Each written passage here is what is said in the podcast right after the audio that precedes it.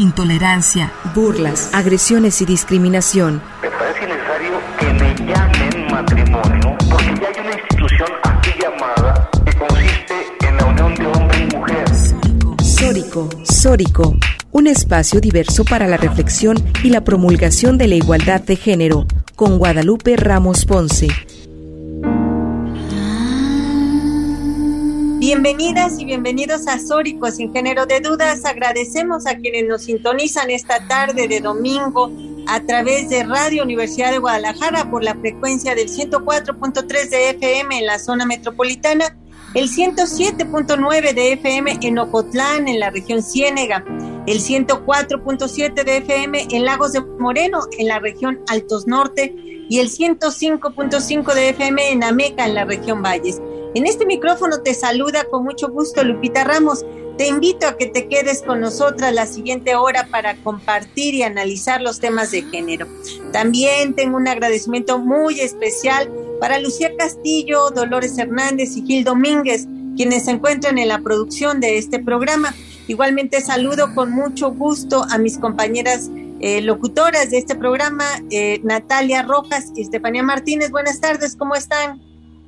Muy buenas tardes, Lupita, Estefanía. Un placer estar con ustedes en otra tarde de domingo. El día de hoy les queremos también recordar que pueden seguirnos y comunicarse con nosotras a través de nuestras redes sociales, en Twitter en arroba Sórico Sin Género y en Facebook como Sórico Sin Género de Dudas. También en Spotify y en podcastudg.com pueden escuchar los episodios semanales. Buenas tardes, Estefanía. ¿Cómo estás? Hola, Lupita. Hola, Natalia. Me alegra muchísimo coincidir con ustedes nuevamente en una emisión más de Sórico, sin género de dudas, y con toda la audiencia. Pues sí, el día de hoy les tenemos preparado un programa muy, pero muy especial, además muy emotivo, muy, muy cercano a nosotras, para quienes somos feministas, pero para quienes no lo son también es conveniente que conozcan que sepan eh, acerca de la, de la trayectoria, de la vivencia, la historia de Francesca Gargalo, ella es eh, una feminista que recién acaba de fallecer, recién acabamos de perder su presencia física aquí en este espacio, sin embargo, su historia, lo que dejó, los aportes eh, que hizo al, feminismo son, son tantos que, bueno, aquí está un programa para, especial para recordarlo. Y vámonos primero a esta cápsula. Te presento a Francesca Gargalo.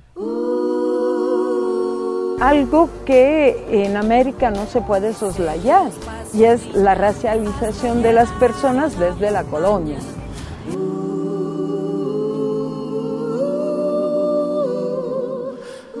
Yo creo que el feminismo es un movimiento internacionalista, por lo tanto no es un movimiento de la globalización, es un movimiento de la solidaridad que no tiene fronteras conocida por ser una auténtica escritora y editora italo-mexicana feminista, dedicó su vida a la lucha por las mujeres, trabajando junto con colectivos feministas, indígenas, autónomos populares, incluyendo también dentro de estos temas sobre disidencias sexuales y derechos humanos. Falleció la mañana de este jueves 3 de marzo a los 65 años, nacida en Siracusa, Sicilia, Italia, en 1956. Se arraigó en México desde 1979. Por lo tanto, también eh, las estructuras más discriminadoras contra la cual todo feminismo va y que son las discriminaciones por motivos de adscripción de la propia genitalidad a un sexo.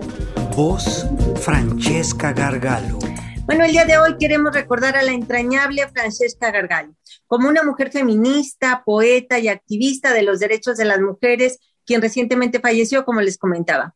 Para recordarla, hemos pedido los testimonios de compañeras de distintos países latinoamericanos que nos hablarán de esta gran, grandísima mujer.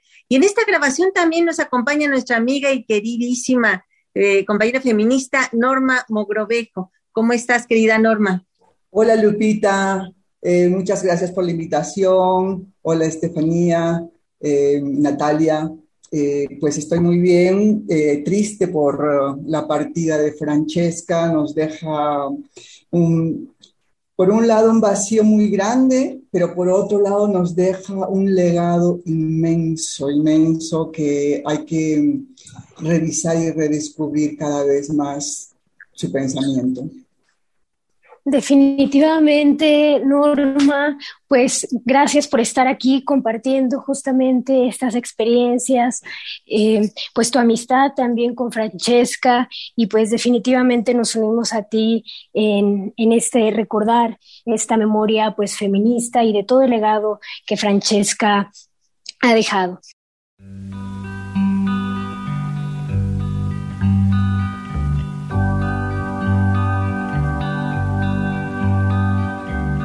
Tantas veces me mataron, tantas veces me morí, sin embargo estoy aquí resucitando.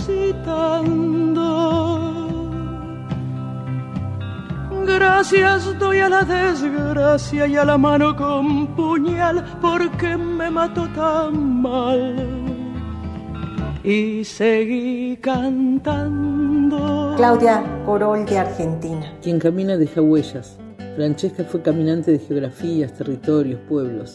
De todo lo que hizo, pensó, compartió, quiero subrayar su vocación y su placer de dialogar, como un modo de conocer, de aprender, de enseñar la vida misma. Como escritora, filósofa, feminista autónoma, educadora, poeta, amante de las artes plásticas, Francesca apostó a transformar el mundo, a interpelar la violencia patriarcal, colonial, capitalista, a nutrirse del activismo feminista callejero, interpelando los muchos modos de acomodarse de manera subordinada en las tramas del poder. Francesca fue parte activa del feminismo autónomo, cuestionando las lógicas de institucionalización y ONGización de una parte del movimiento. Quiero nombrar muy especialmente el lugar que tuvo en su vida la amistad entre mujeres, a la que consideró como un gesto revolucionario porque tal como lo dijo, produce complicidad y fortalecimiento mutuo. Su carga es revolucionaria, decía Francesca, porque el sistema ha intentado prohibirla o por lo menos hacerla lo más difícil posible. Y señalaba recientemente, a mí me cuidan mis amigas, este es un programa de resistencia que defiende a las mujeres para el fortalecimiento de una sociedad plural y no dogmática. Quiero despedirla recordando su casa, la casona en México, que siempre estuvo abierta para quienes pasábamos por allá dispuestas a compartir alrededor de un café o de un vino, a hablar de teorías posibles y de experiencias cercanas, hilando encuentros y desencuentros, crítica de la vida cotidiana y de nuestras experiencias individuales y colectivas como mujeres. Hablamos mucho y largo de la familia, de las prisiones que supone cuando se asumen los mandatos patriarcales. Nos gustaba hablar de cómo maternar y cómo en tiempos de terror, de amenaza a las mujeres, especialmente a las jóvenes, podíamos hacer para no educar en el miedo, sino en la libertad. Elena, su hija, puede contar desde esa perspectiva cómo fue la trama de madre e hija enamoradas, caminantes, rebeldes. Creo que toda su obra, su cantidad de libros, de novelas, de cuentos, de ensayos, fueron importantes aportes para la historia de las mujeres, en particular su libro Ideas Feministas Latinoamericanas y Feminismos desde Aviala, donde hilvana diálogo con diferentes experiencias culturales y políticas, abriendo caminos en conocernos y reconocernos como mujeres en lucha. Para quienes llevamos en nuestros cuerpos y vidas las experiencias de las dictaduras, es muy importante el aporte de su reflexión sobre el lugar del cuerpo en la política. Francesca nos ayudó a pensar los genocidios en América Latina, los feminicidios, las políticas de desaparición de las personas. Y frente a la desaparición de los cuerpos, ella reivindicaba su presencia a través de todas las formas en que pudieran expresarse. La danza, la escultura, la poesía, todas las artes plásticas, las expresiones libres de la sexualidad y del deseo. También es necesario revisitar sus interpelaciones al saber académico y a sus límites, aunque una buena parte de su vida transcurrió en clases universitarias. Ella denunció la enajenación del pensamiento y el activismo feminista en los claustros universitarios y nos preguntaba en qué momento la palabra feminista se volvió una palabra académica, en qué momento la academia sustituyó al discurso feminista que se hace en las calles, en los barrios, en los sindicatos.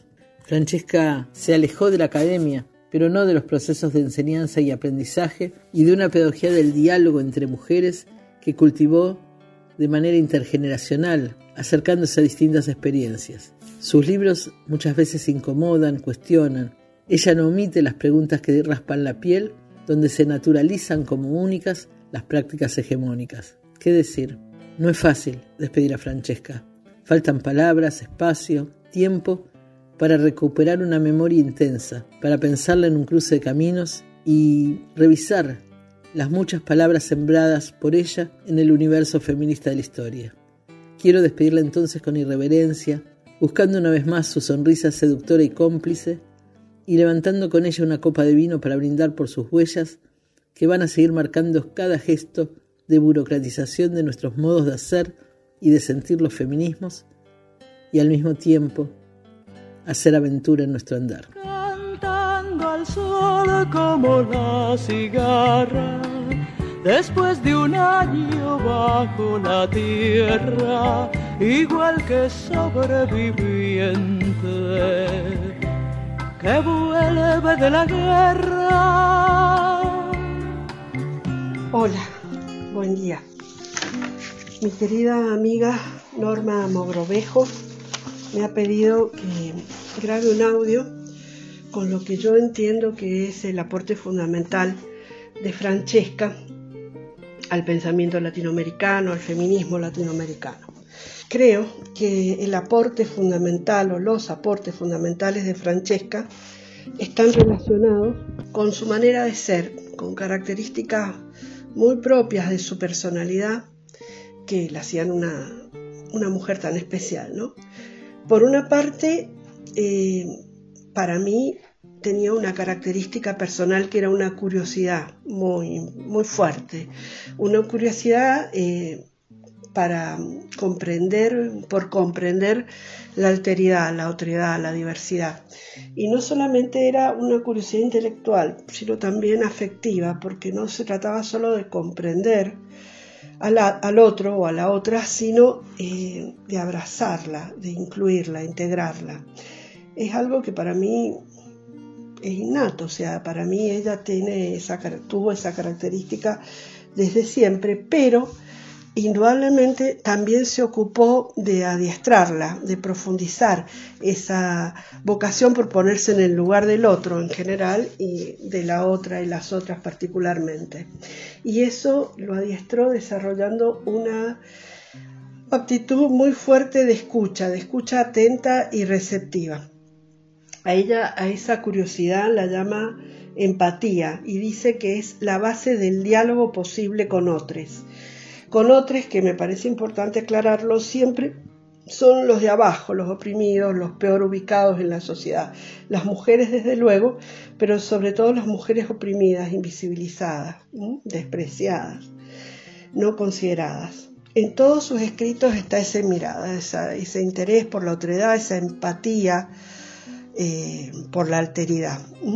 En sus dos libros sobre feminismos de este continente, esa empatía y esa mirada eh, son claves. ¿no? En Ideas Feministas Latinoamericanas, ella además de hacer la genealogía de la filosofía feminista, de los antecedentes literarios, de ese pensamiento entre nosotros, ella siente una posición muy clara acerca de qué feminismo le interesa no es el feminismo de la academia y de las ONG que pretende mediar eh, la lucha de, las mujeres desde puestos alcanzados en el Estado o con financiamiento obtenido de corporaciones.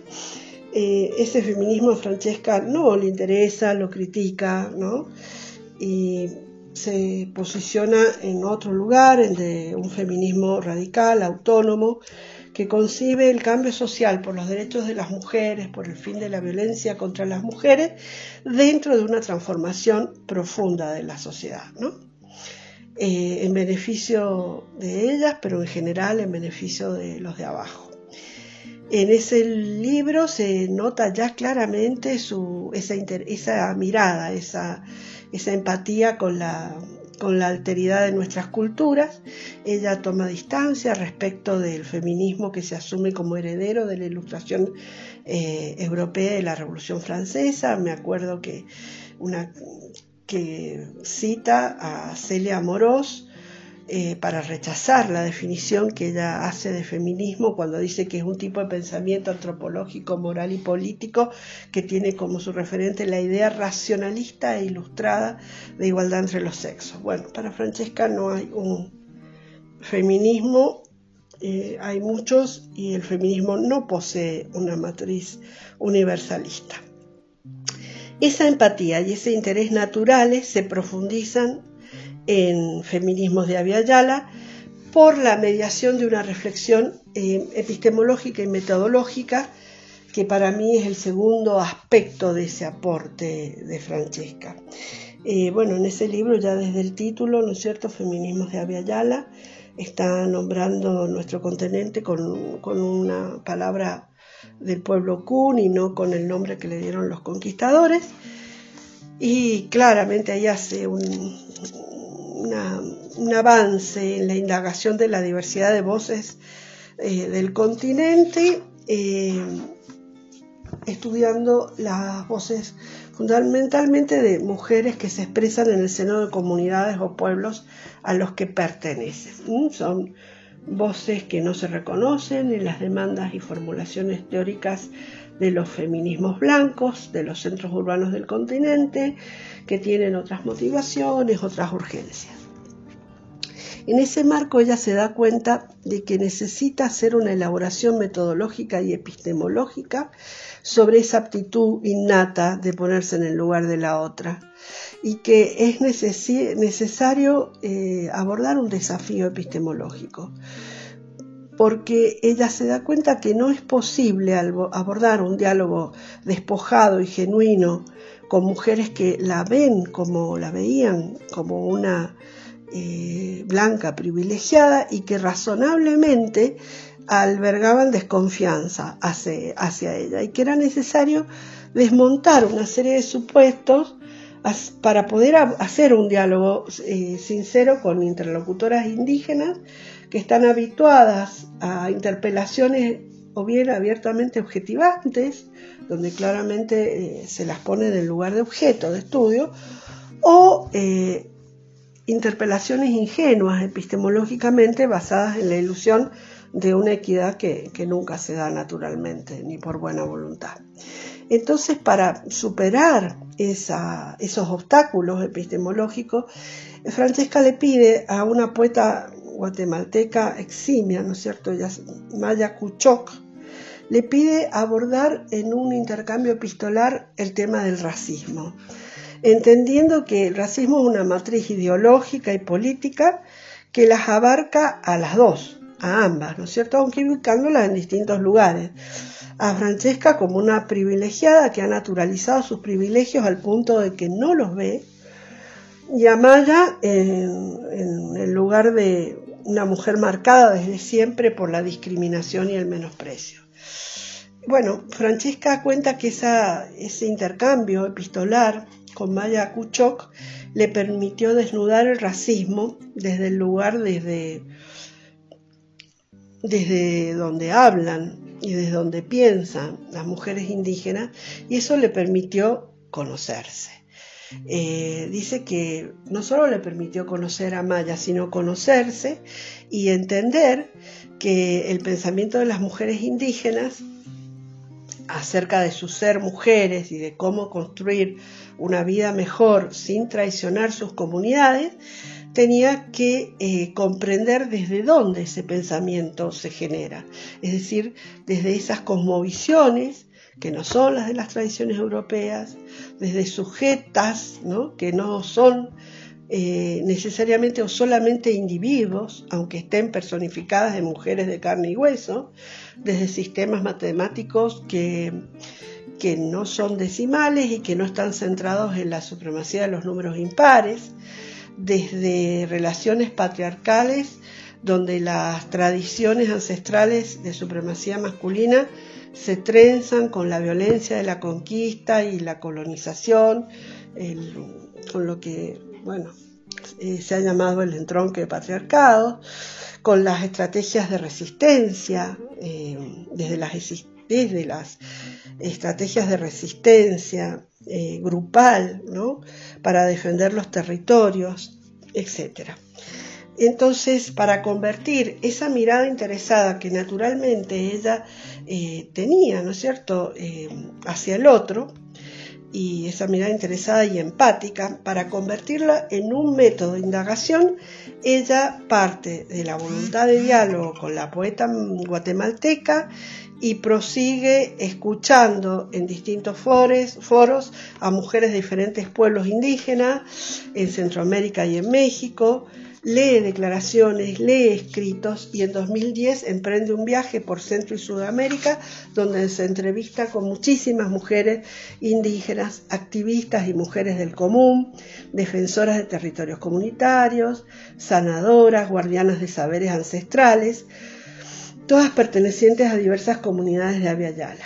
Esa experiencia de escucha, de interrogación, de conversación, cuajó en el libro donde Francesca recogió y puso en valor diferentes posiciones políticas de esas mujeres frente a su ser mujer y a la lucha por una vida buena para ellas y para sus hijos, y eso permitió poner al alcance de un público amplio un abanico muy amplio de teorizaciones y búsquedas que no reconocen una afiliación con el feminismo hegemónico e institucionalizado de la modernidad occidental. Eh, yo creo que es un aporte importantísimo y que tiene dos, eh, dos, caras, ¿no es cierto?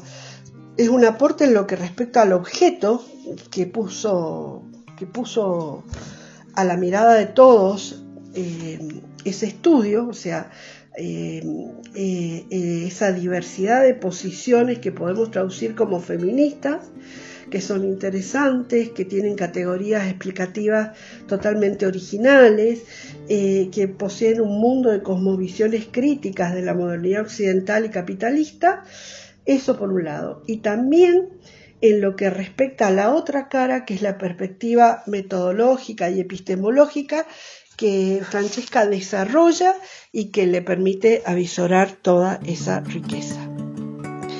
Ese para mí es el aporte fundamental de Francesca. Estela Fernández desde Argentina.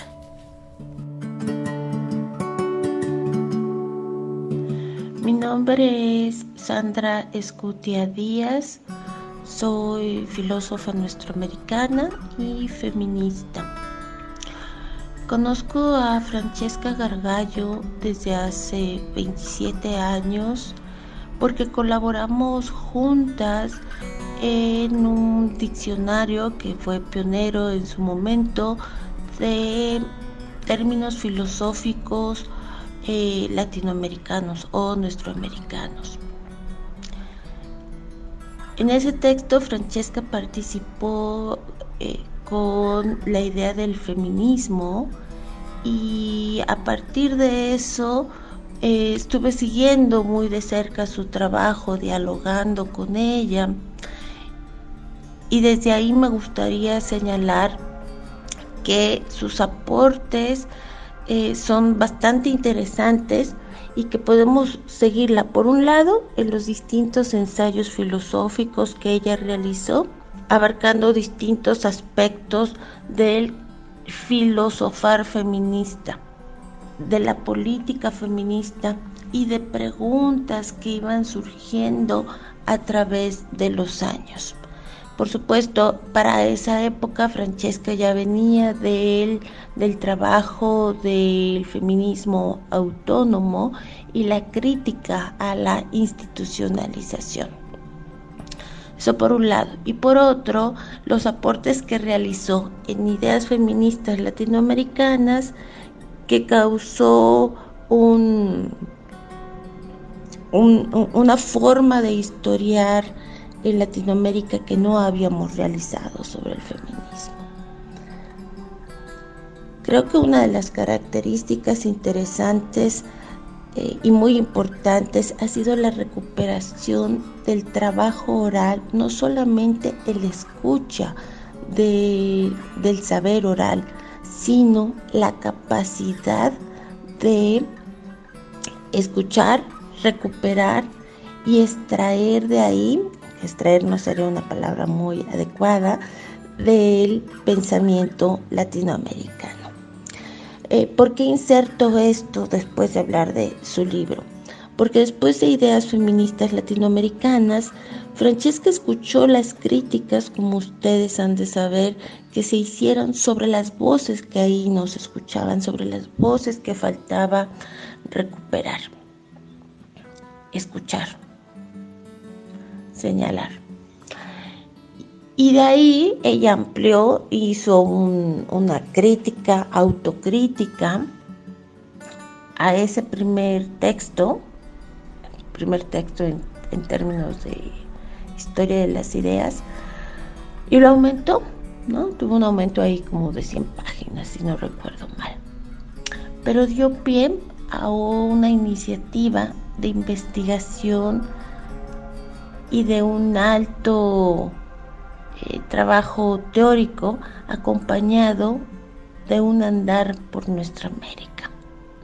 Entonces, esto coincide con que ella deja su labor institucional en la universidad y empieza a caminar por los distintos pueblos de nuestra América.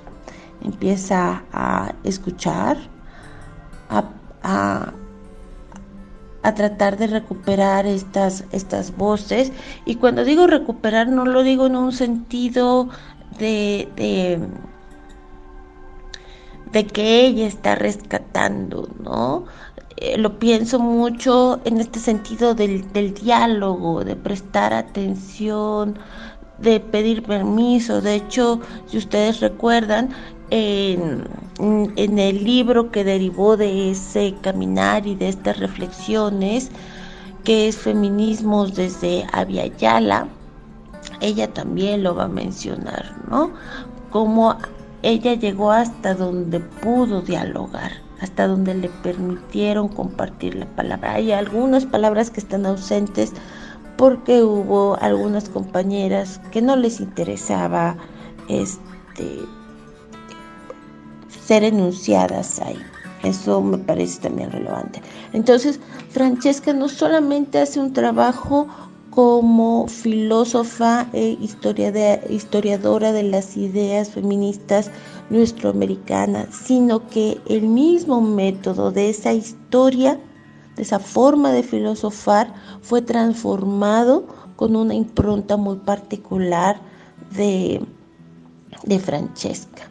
Entonces, eso me gustaría recuperar, su gran capacidad de escucha, de no normativizar y de no academizar eh, lo dicho por las mujeres.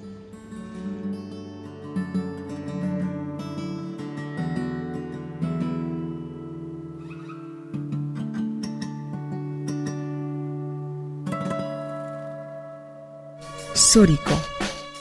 Sórico.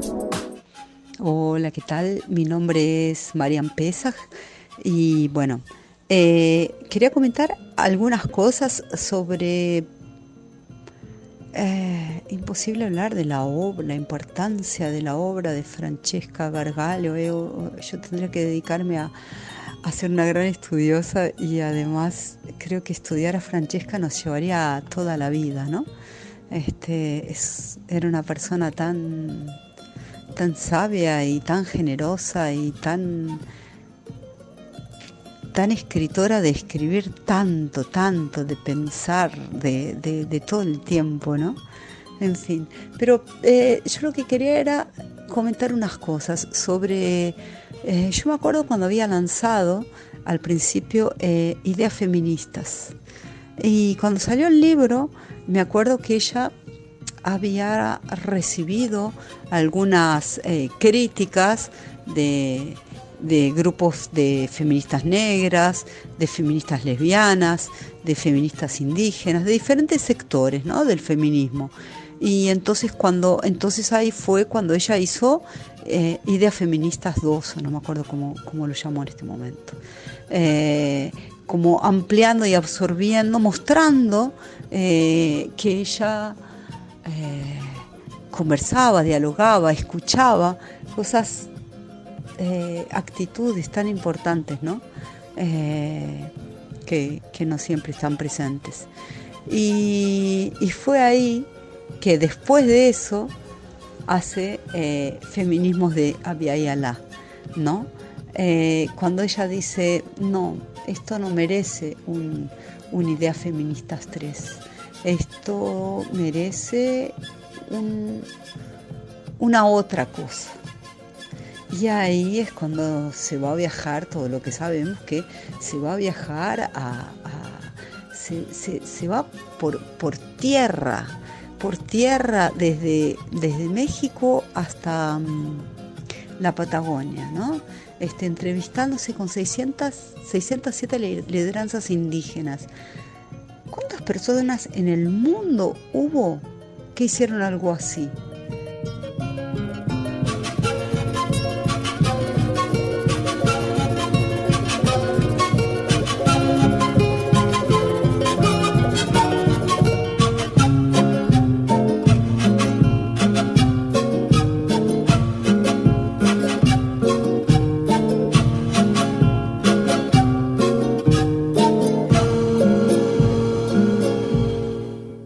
Hablar hoy de Francesca Gargalo me acongoja terriblemente.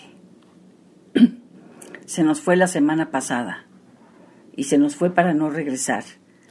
Ella que iba y venía constantemente, viajera inagotable, incansable, ahora ha emprendido el último viaje. Fue una entrañable amiga, muy entrañable no nos veíamos muy seguido, pero cuando nos veíamos era de manera muy intensa. Como intensos fueron los viajes que hicimos juntas. Era una persona brillante, carismática, alegre, sumamente erudita. Fue mi compañera de más de una travesura. Viajes, como digo, textos, textos iban y textos venían, y ella me publicaba a mí y yo le publicaba a ella y así nos la pasamos por muchos años. Prólogos iban, prólogos venían. Como novelista me fascinó la primera novela que, que leí.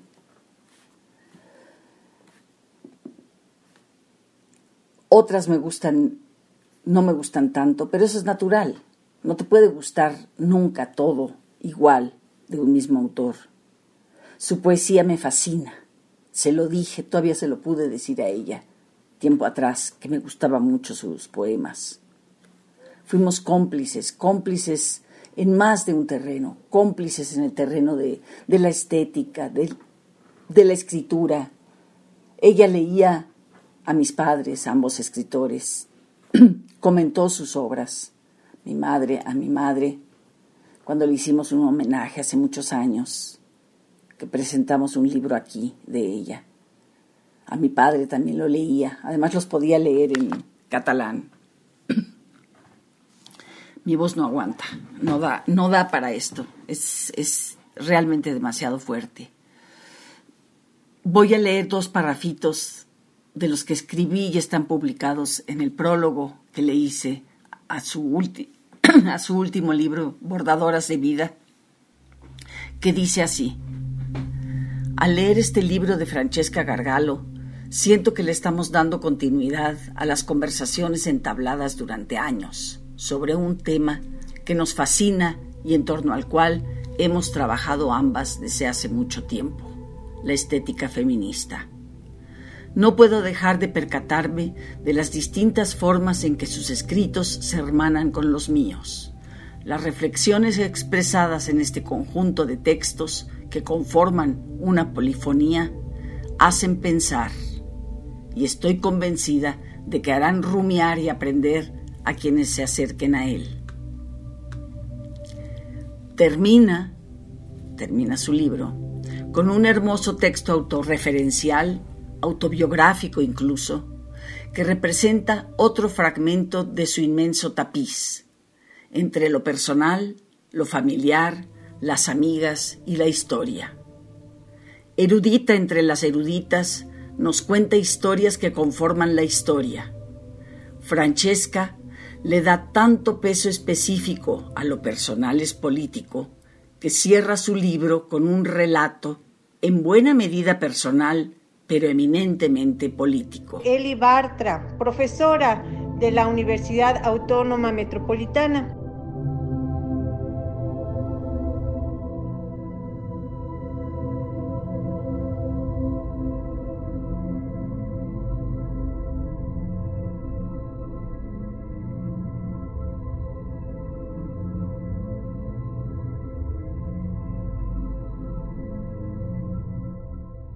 Para mí son tres los aportes que nos ha dejado la filósofa y escritora Francesca Gargalo para pensar los feminismos en el Avia.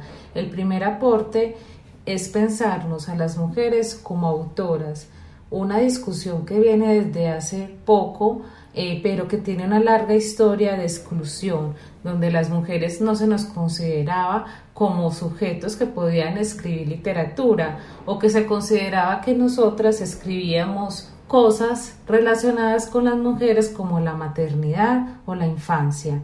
Esto quiere decir entonces que el posicionamiento que nos entrega Francesca Gargalo desde su autonomía como escritora nos ha empoderado como autoras latinoamericanas. Un segundo aporte que nos entrega la filósofa es también comprender las epistemologías y cómo ellas tienen sesgos que excluyen a las mujeres del saber, como las excluyen como productoras del saber. Esto nos hace pensar nuestras disciplinas desde una perspectiva feminista. En mi caso, la pedagogía y mirarla desde una reflexión y una crítica cultural feminista.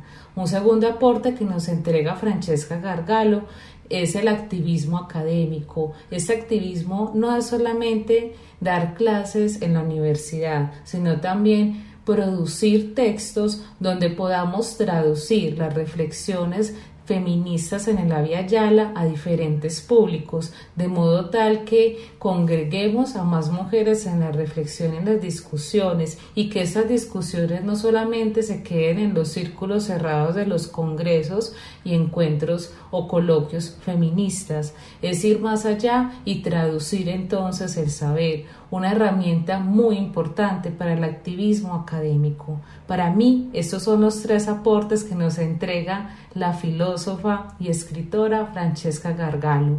Mi nombre es Helen Arango Rodríguez y les hablo desde Colombia.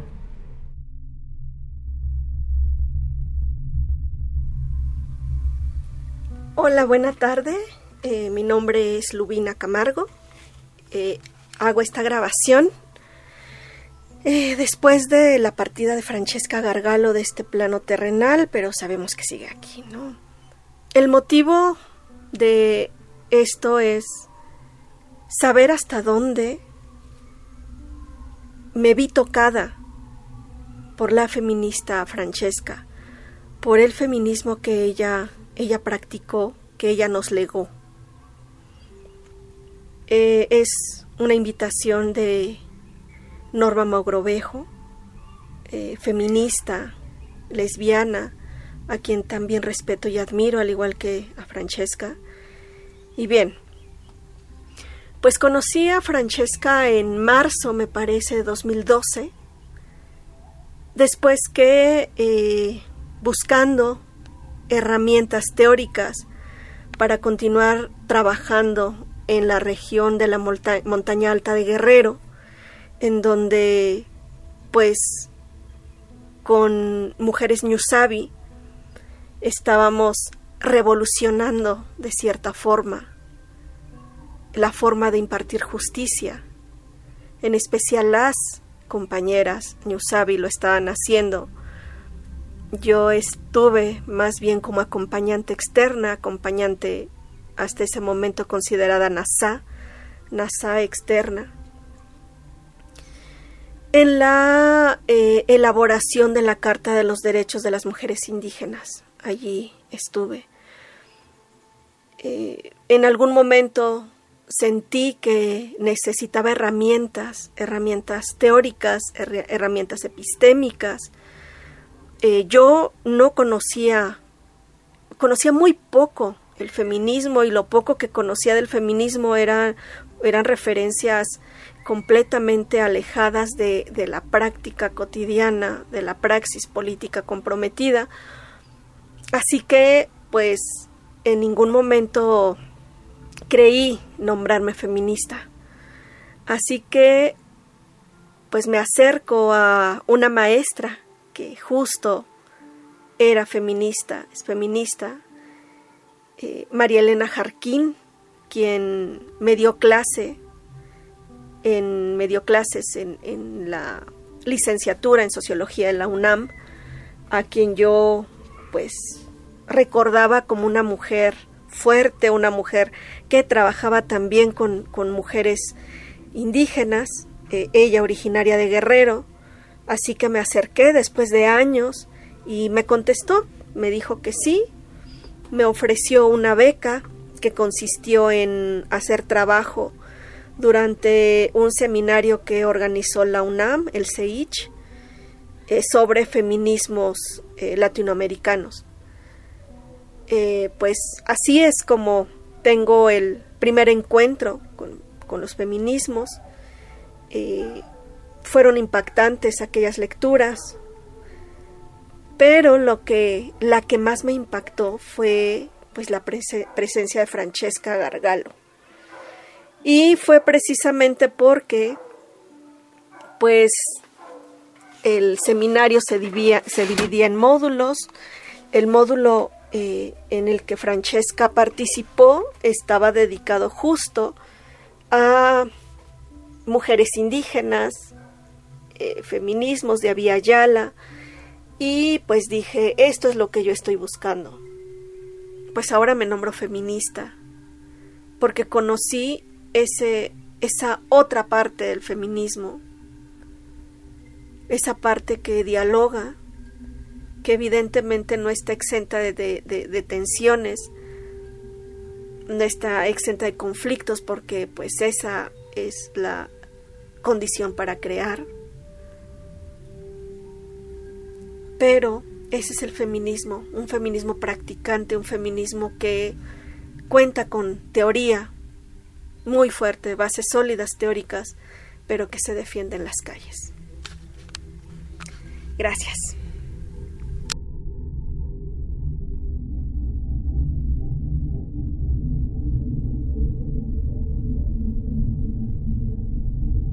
Fran, Frani, Francesca, Chesca.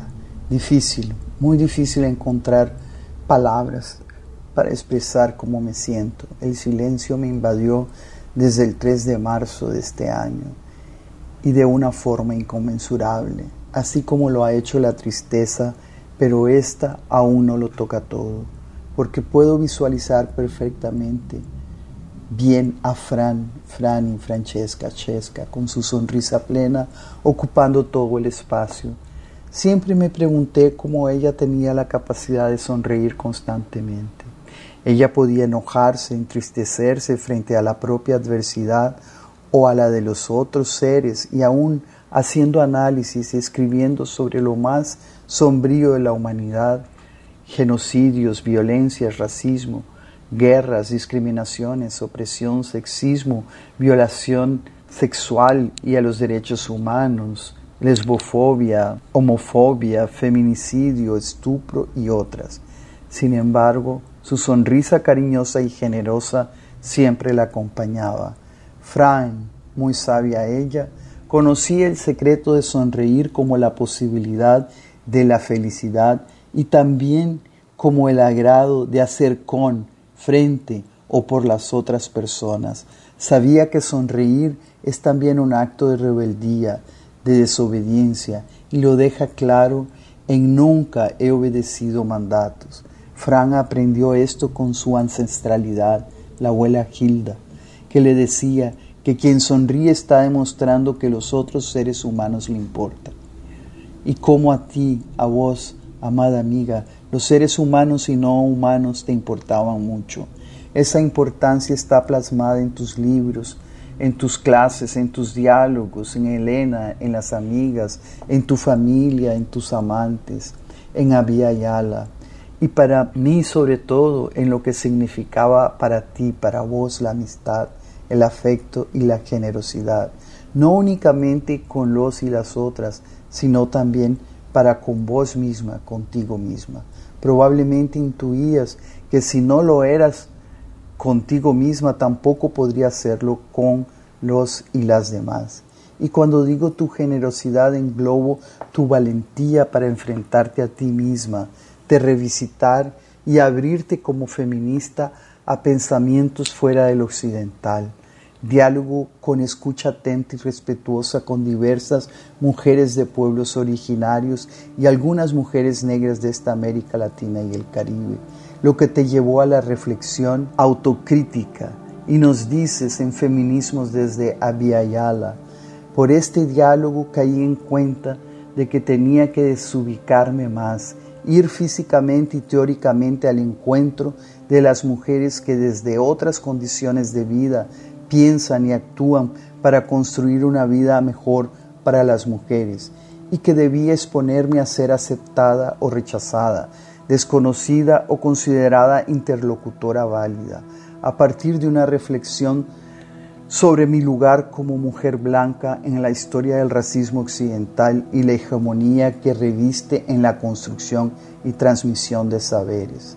Esos diálogos te llevaron a ver los privilegios de la blanquitud, a entender, como tú, vos decís, la perversidad del sistema. Todo privilegio borra un derecho. Y nos continúas diciendo en feminismos desde Abiyala, Ningún proceso de transformación profunda inicia y sostiene hasta sus últimas consecuencias quien goza de algún privilegio.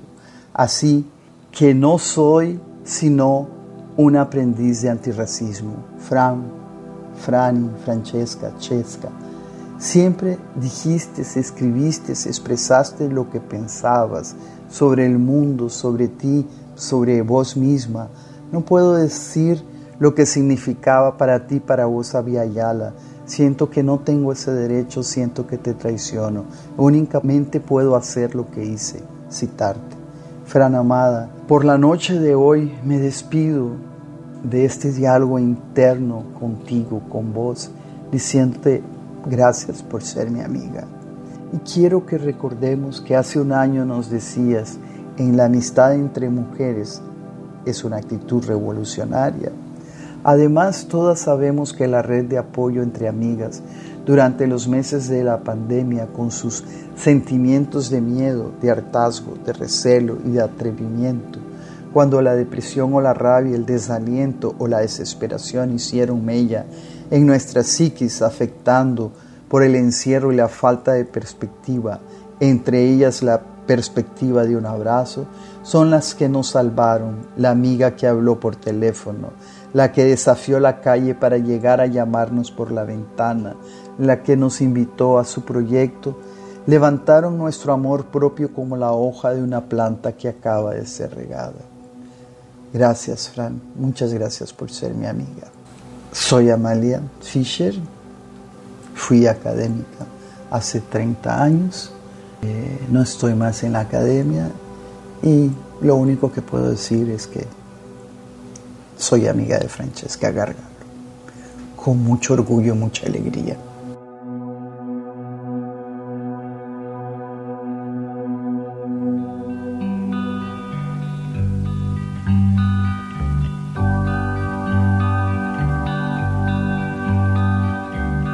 Tantas veces me mataron, tantas veces me morí, sin embargo estoy aquí resucitando.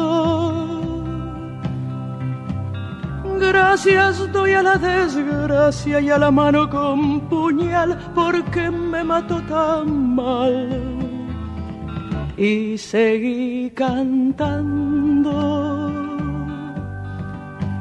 cantando al sol como la cigarra después de un año bajo la tierra, igual que sobreviviente que vuelve de la guerra.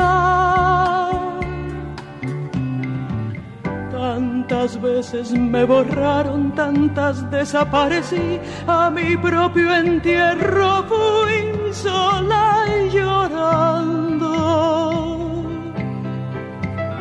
hice un nudo en el pañuelo, pero me olvidé después que no era la única vez. Y seguí cantando, cantando al sol como la cigarra, después de un año bajo la tierra, igual que sobreviviente que vuelve de la guerra. Tantas veces te mataron, tantas resucitarás, tantas noches pasarás desesperando. A la hora del naufragio y la de la oscuridad, alguien te rescatará para ir cantando, cantando al sol como la cigarra, después de un año bajo la tierra, igual que sobreviviente que vuelve de la guerra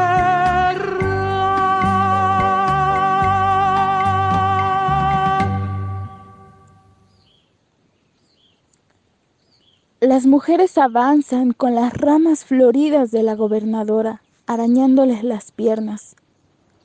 A Chichimiloyan, las vías del tren, Coyolxauqui toma de la mano a su hermana del sur. El viejo volcán apagado ofrece cobijo a las migrantes mujeres eternas. Cruzando. Un poema de Francesca Gargalo, en voz de Jocelyn de la Cruz.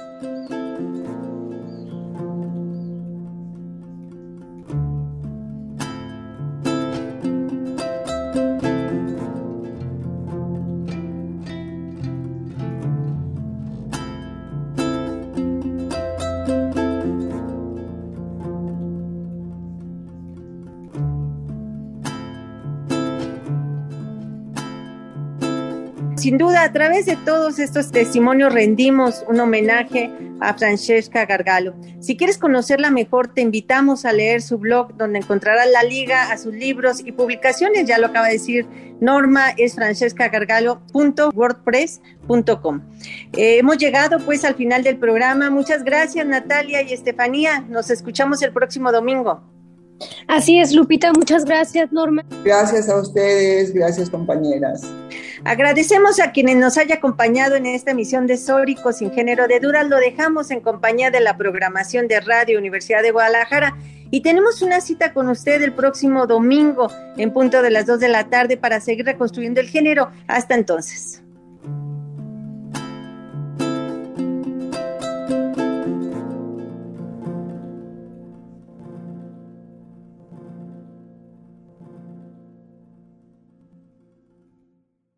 Intolerancia, burlas, agresiones y discriminación. Me parece necesario que me llamen matrimonio porque ya hay una institución así llamada que consiste en la unión de hombre y mujer. Sórico, Sórico, un espacio diverso para la reflexión y la promulgación de la igualdad de género, con Guadalupe Ramos Ponce. Gracias por acompañarnos.